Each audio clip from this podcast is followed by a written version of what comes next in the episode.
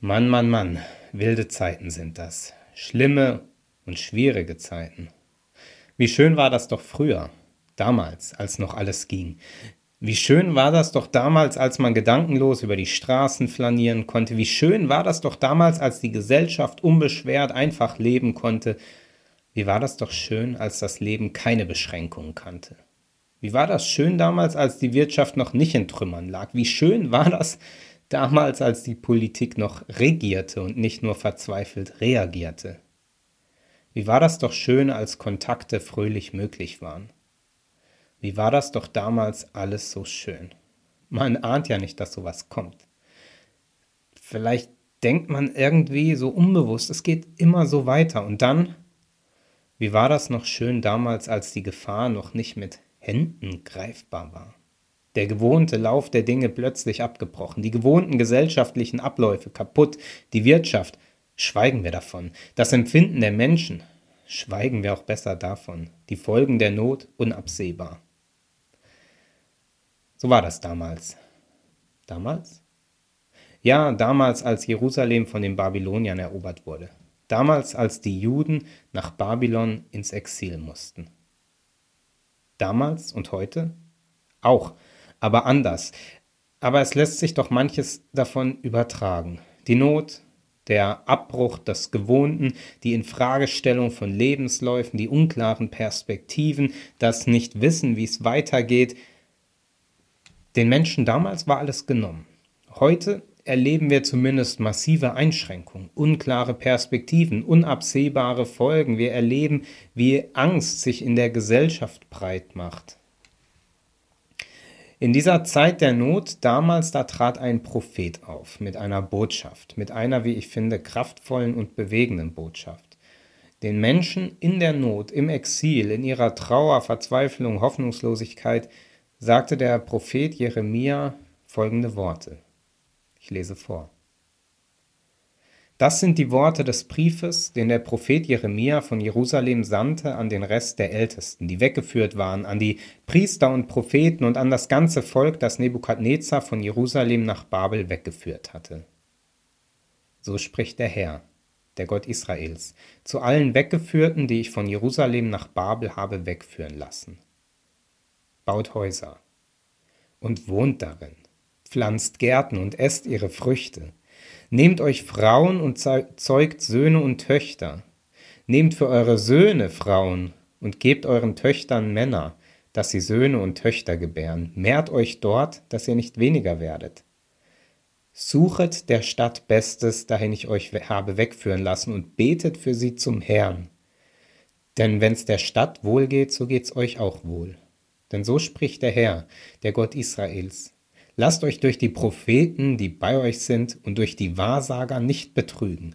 Und hört nicht auf die Träume, die sie träumen, denn sie weissagen euch Lüge in meinem Namen. Ich habe sie nicht gesandt, spricht der Herr. Denn so spricht der Herr. Wenn für Babel siebzig Jahre voll sind, so will ich euch heimsuchen und will mein gnädiges Wort an euch erfüllen, dass ich euch wieder an diesen Ort bringe. Denn ich weiß wohl, was ich für Gedanken über euch habe, spricht der Herr, Gedanken des Friedens und nicht des Leides, dass ich euch gebe Zukunft und Hoffnung. Und ihr werdet mich anrufen und hingehen und mich bitten, und ich will euch erhören. Ihr werdet mich suchen und finden, denn wenn ihr mich von ganzem Herzen suchen werdet, so will ich mich von euch finden lassen, spricht der Herr. Und ich will eure Gefangenschaft wenden und euch sammeln aus allen Völkern und von allen Orten, wohin ich euch verstoßen habe, spricht der Herr. Und ich will euch wieder an diesen Ort bringen, von wo ich euch habe wegführen lassen. Kraftvolle Worte.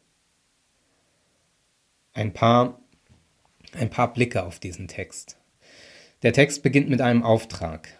Die Menschen in der Not bekommen einen Auftrag. Da heißt es, baut Häuser und wohnt darin, pflanzt Gärten und esst ihre Früchte, nehmt euch Frauen und zeugt Söhne und Töchter, nehmt für eure Söhne und Frauen äh, und gebt euren Töchtern Männern, dass sie Söhne und Töchter gebären. In, an, gebären. in anderen Worten, seid fruchtbar und vermehret euch und bebaut diese Erde. Diesen Auftrag gab es schon einmal. In der Schöpfungserzählung sagt Gott genau dies den Menschen. Baut, wohnt, lebt, liebt. Ein einfacher, ein klarer Auftrag, an den es sich lohnt, immer wieder erinnert zu werden. Ich glaube, manchmal sind es die einfachen Botschaften, die wichtig sind. Vor allem in Zeiten, in denen genau diese Selbstverständlichkeit abhanden gekommen ist, verloren gegangen ist, weil das Leben zu einem Stillstand gekommen ist oder sich in eine Richtung entwickelt hat, die man so nicht voraussehen konnte. Das ist der Auftrag. Der gilt, auch wenn die Situation schwierig ist. Ja, auch im Sonderfall des Lebens gilt, macht, lebt, tut, liebt. Suchet der Stadt Bestes. Mann, Mann, Mann, was war ich damals sozialkritisch in meiner Jugend? Da wusste ich, was alles schiefläuft in der Gesellschaft, im System, auf der Welt, in Deutschland und überhaupt. Da konnte ich kritisieren. In Schule, in Gesprächen mit selbstgeschriebenen Texten, da brachte ich auf den Punkt, was alles schiefläuft in der Gesellschaft. Und irgendwann merkte ich, hat lange gedauert, aber irgendwann merkte ich, sozialkritisch sein ist ziemlich leicht. Dann ist es wahrlich nichts Neues, dass auf der Welt vieles schiefläuft und im Argen liegt. Das war in jeder Gesellschaft zu jeder Zeit so, dass Dinge krumm und schief waren. Dass Schwache ausgebeutet werden, dass die Starken sich durchsetzen, dass die Armen leiden, dass Menschen betrügen, dass die Gier regiert und so weiter und so fort. In der Bibel taucht dieses Motiv ständig auf und es hat nicht an Aktualität verloren. Es läuft etwas schief, insgesamt. Damit will ich das nicht abtun oder klein machen Kritik ist wichtig und Missstände sind schlimm und müssen angesprochen werden. Doch nur sagen, was schlecht ist, das ist zu einfach. Es braucht mehr. Ganz interessant, in diesem Text heißt es, suchet der Stadt Bestes. Und das fällt auf, es klebt ein Artikel an der Stadt. Suchet der Stadt Bestes. Eine bestimmte Stadt ist gemeint. In dem Text wird auch expliziert, welche Stadt, nämlich Babylon. Suchet Babylons Bestes. Babylon, der Feind, Babylon, die Macht, die Jerusalem zerstört hat. Die Stadt, die symbolisch im Alten Testament, ja in der ganzen Bibel immer wieder dafür steht, für das, was gefährlich und schlecht äh, ist an und in und auf dieser Welt. Heute leben wir nicht in Babylon, sondern in Berlin. Und wir leben in einer Welt, in der manches im Argen liegt.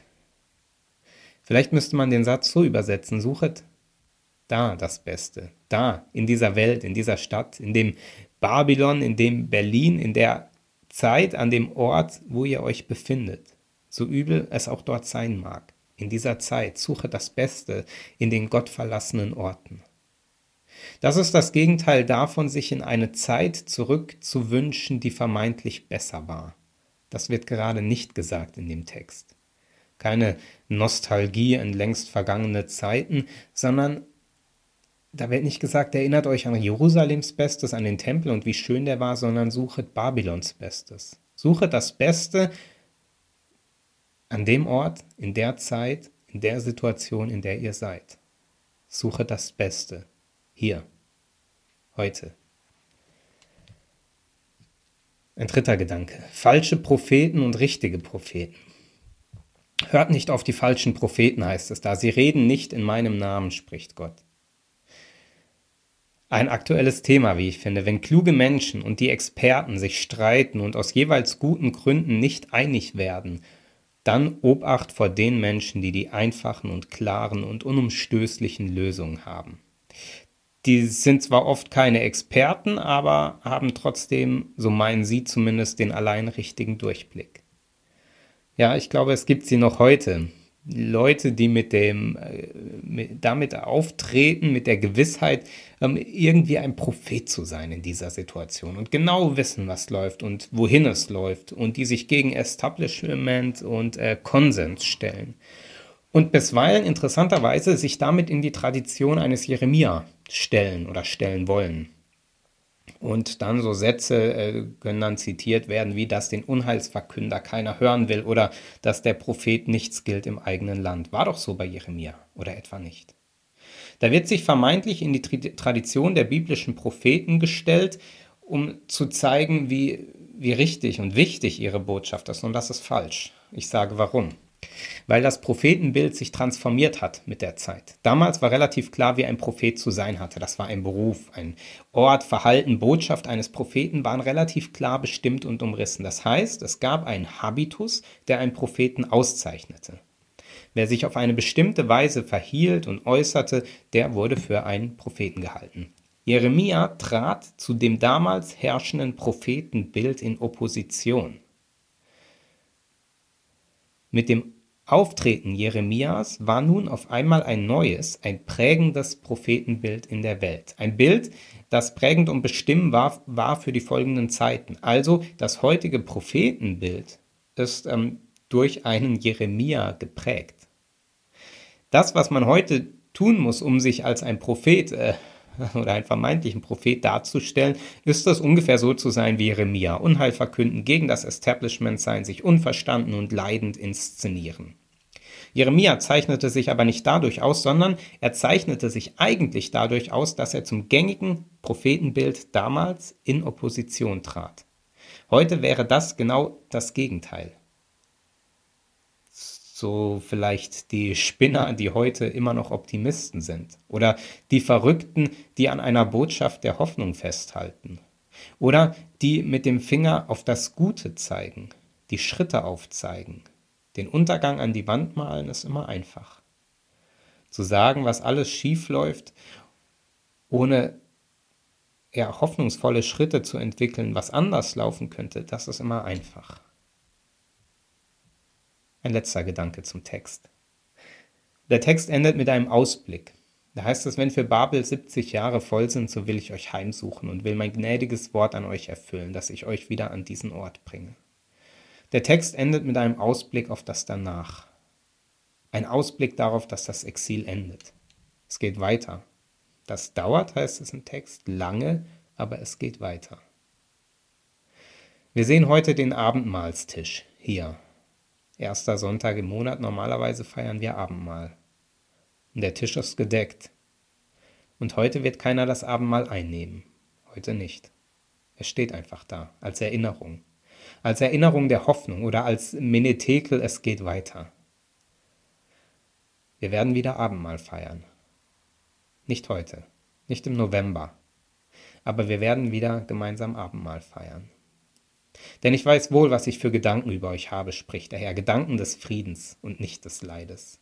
Dass ich euch gebe Zukunft und Hoffnung. Und ihr werdet mich anrufen und hingehen und mich bitten, und ich will euch erhören. Ihr werdet mich suchen und finden.